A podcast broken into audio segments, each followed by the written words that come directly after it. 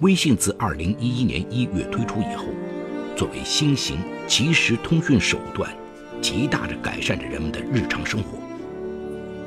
通过微信朋友圈，发布者及时与家人、朋友、同事们分享心情、照片、视频等。与此同时，发布者的牢骚不满也会广泛流传，严重时甚至引发网络暴力，构成犯罪。近日，北京朝阳法院审理了一起在微信朋友圈诽谤他人遭起诉。索赔二十五万的案例引起极大轰动。今天我要给大家讲这么个故事，叫《朋友圈诽谤索赔二十五万》。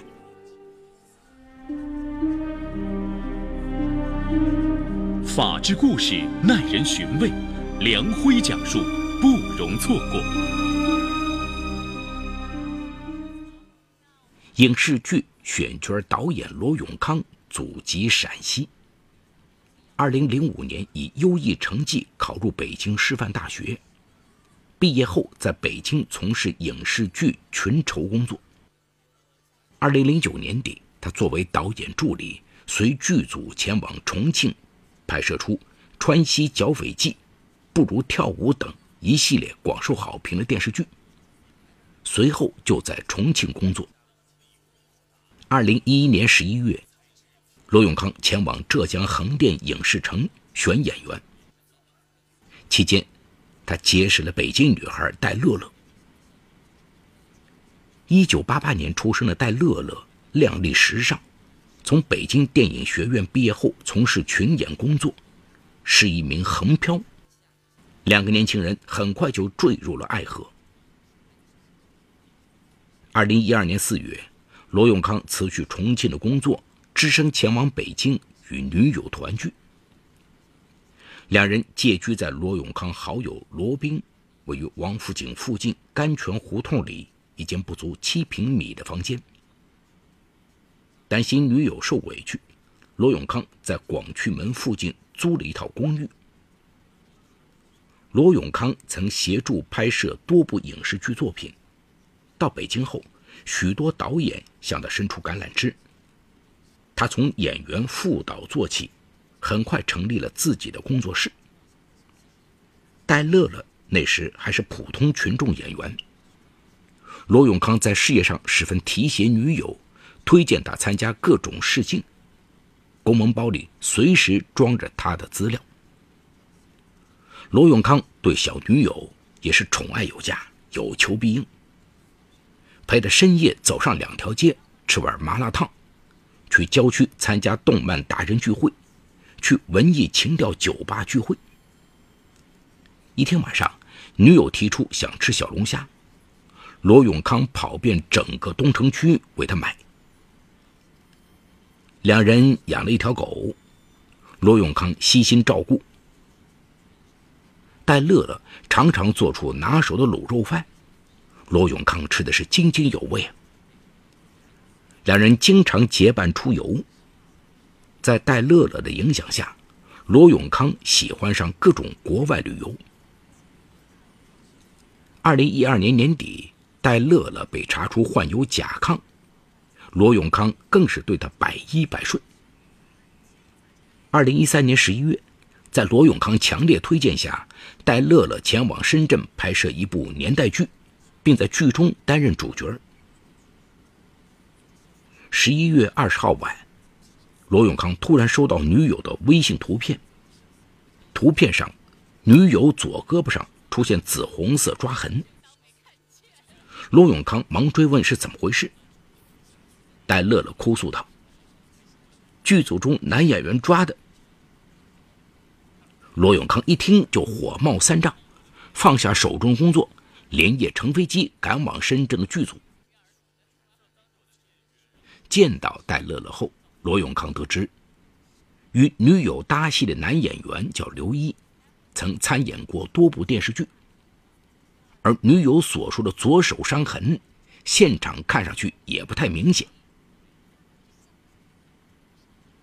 原来戴乐乐拍摄经验不足，在片场受了委屈。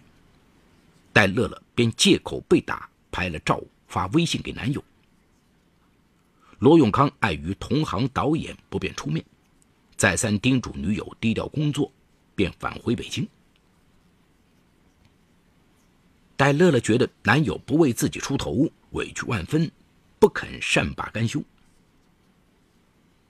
二零一四年一月三十号深夜，罗永康再次接到女友哭诉电话：“左胳膊上的伤还没好，右胳膊又添了新伤，你还是不是我男朋友？我受这么大委屈，你不闻不问。”戴乐乐边说边委屈的嚎啕大哭起来，接着。还将自己两只胳膊的淤青抓痕拍照通过微信发给他。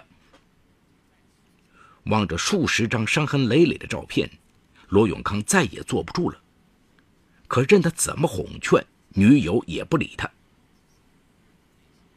当晚，罗永康再次准备冒着严寒大雪赶飞机去看女友，却收到他发来的几张受伤的照片，并附留言。我在拍戏中一再受到伤害，你却不帮我，我们分手吧。再次拨打戴乐乐手机，他已关机。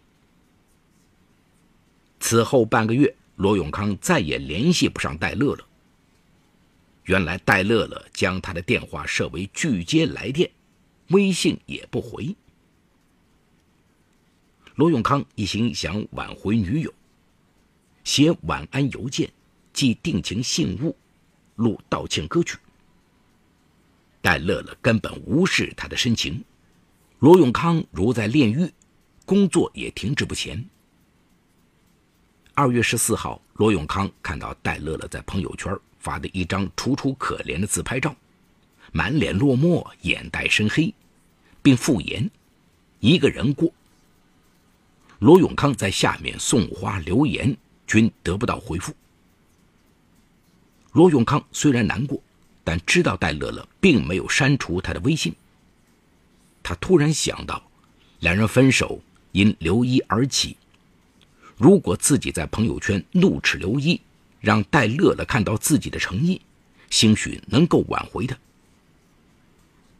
抱着一丝希望，罗永康在没有向剧组导演工作人员了解情况的前提下，决心编辑微信发布在朋友圈上。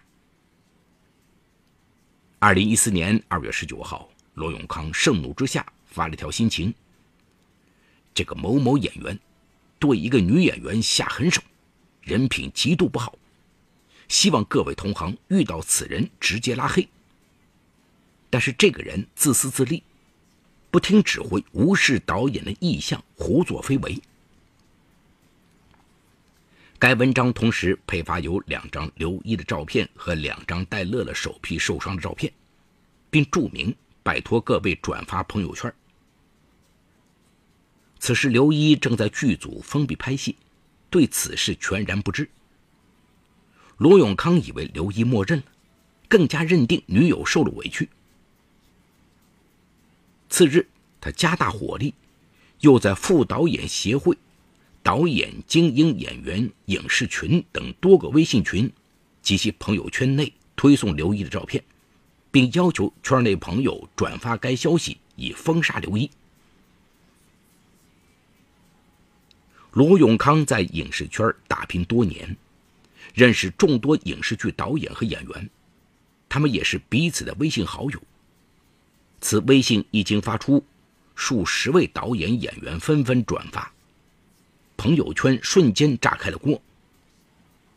接下来的时间，朋友圈被刘一打女演员的消息刷屏了，每条转发后还跟着评论：“这个禽兽竟然打女演员，不配当演员。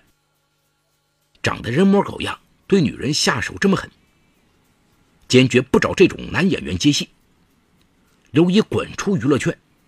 哇，谣言如洪水猛兽。罗永康才知道事态的走向了。一个朋友见愈演愈烈，建议他详细向剧组了解情况。毕竟刘一作为公共人物，名声十分重要。可罗永康一心一意向女友表诚意，挽回恋情，根本无心顾忌，粗暴拒绝了。不仅如此，他还将提建议的朋友一律给屏蔽了。二零一四年三月一号，刘一出组后，立刻给罗永康打去电话。戴乐乐身上的伤，是两人拍打戏时身体不协调造成的。两人打戏也是正常的剧情需要，根本不存在我打他一说。罗永康沉浸在失恋情绪中，愤怒回应：“女演员动作不协调，能伤得这么重？”两人在电话里大吵起来。事后，罗永康仍未意识到自己言行不妥，为了减轻痛苦，他沉浸在自我疗伤中，熬夜、酗酒、飙车。一周过去后，清醒后的罗永康意识到女友根本不可能回头，黯然删掉那条盛怒之下编辑的微信。可二零一四年三月十四号，罗永康却收到北京市朝阳区人民法院的传票，演员刘一以他侵犯自己名誉权、网友以讹传讹、严重破坏了自己的演艺事业为由。将罗永康告上法庭，要求赔偿二十五万。收到朝阳区人民法院传票的罗永康简直无法相信，自己生气时发的一条条微信竟然引发官司。他立刻联系上剧组导演和相关工作人员，他们纷纷证实戴乐乐手臂上伤痕系拍摄时动作不协调造成。刘一虽然在现场与他有口角之争。但根本不存在打他这件事。得知真相的罗永康这才意识到自己在冲动之下所发微信犯了大错，对当事人刘一造成了极坏影响。当晚，罗永康立刻在朋友圈内发微信向刘一道歉，称发该条微信是自己一时冲动，特此证明刘一没有打人，图片是演员拍戏动作不协调造成的淤青。随后，他又致电刘一，向他道歉并解释，可为时已晚。刘一冷漠回应：“罗永康悔不当初啊。”这里有情与法的冲突，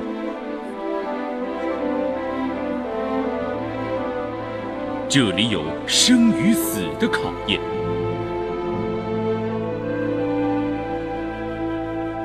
这里有爱与恨的交织，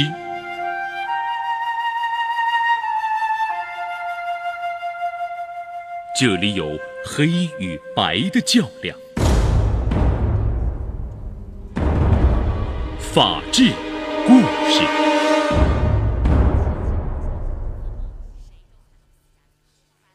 近日，北京朝阳法院。审理了一起在微信朋友圈诽谤他人遭起诉索赔二十五万的案例。原来，刘一此前受到北京时代天骄文化传媒有限公司电影《我不是帕帕拉奇》的试镜，但该公司听闻网上关于刘一不利传闻，对他不予考虑。再加上部分网友以谣传谣。三个有意向合作的公司纷纷放弃与刘一的电影洽谈。不仅如此，网友无端的谩骂和莫须有的照片铺天盖地的传来，令他不胜其烦。梁辉说法正在为您讲述法治故事：朋友圈诽谤，索赔二十五万。刘一他刚开始想与罗永康沟通时，却遭到其恶劣的反击态度。所以，他不打算原谅罗永康的莫须有诽谤。于是，刘一向法院提起诉讼，要求罗永康立即停止侵权，在影视类媒体及网站刊登致歉声明，并将道歉内容同时发到罗永康的微博、微信朋友圈及其多个微信群，同时赔偿自己精神损害抚慰金五万元及相关损失二十万元。其中二十万元是他根据上部电视剧《深情密码》片酬提出的。二零一四年五月九号，朝阳区人民法院一审后认为，罗永康的微信使用刘一照片配图，文章对刘一使用了贬损性言辞，转发多个微信群，这使得造成不当言论继续传播，故认定罗永康主观上具有过错。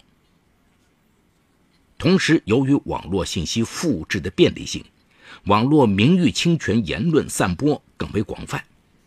从网友转发以及评论看，这降低了大家对刘一的社会评价，对当事人的事业造成了一定伤害。但是罗永康随后删除了该条微信，终止了侵害行为，因此应予以酌情考虑。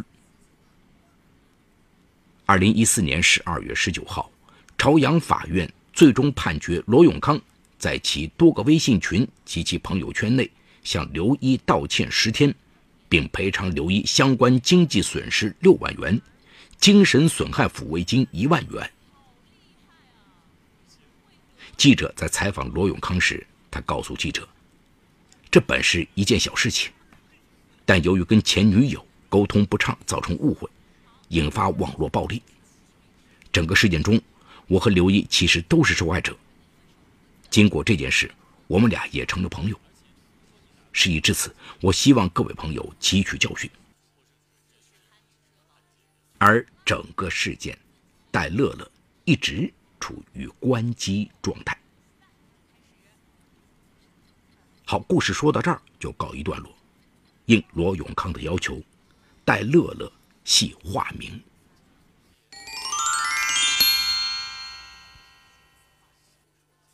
为了让女友回心转意，重新回到自己身边，痴情的罗永康在没有与当事人，也就是自己的前女友戴乐乐进行核实的情况下，同时也明知自己所说的内容有部分虚假，擅自在自己的朋友圈内发布针对演员刘一的侮辱性评论，还转发到多个具有特定对象的微信群中，并要求圈内朋友予以转发，以达到封杀刘一的目的。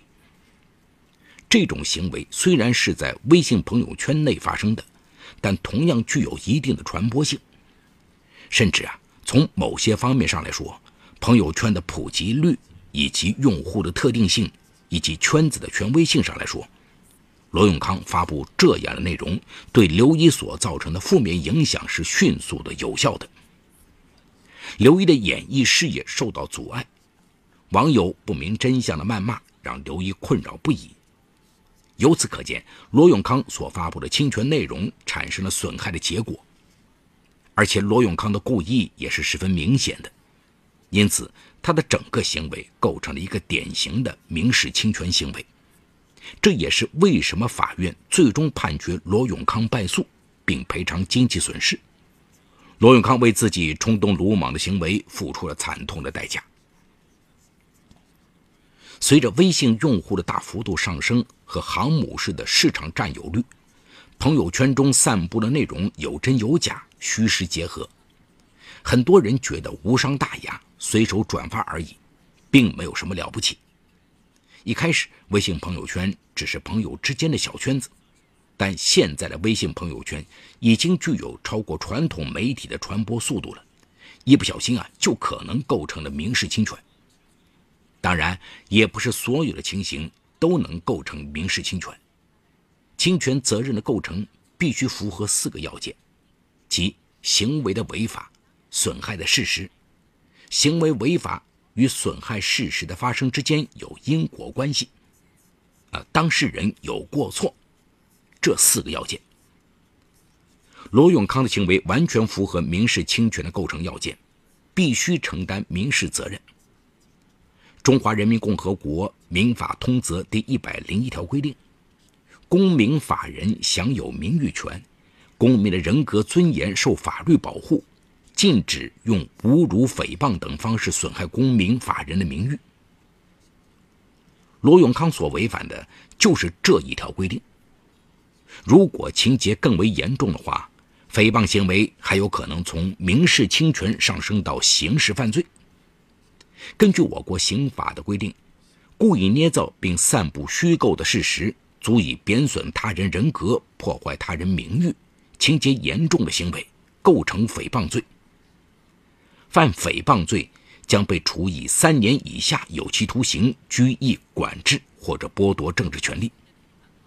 因此啊，我们每一个人都要注意自己的言行与举止，无论出于何种理由，都不能以损害他人合法权益作为方法，否则很有可能会自食其果。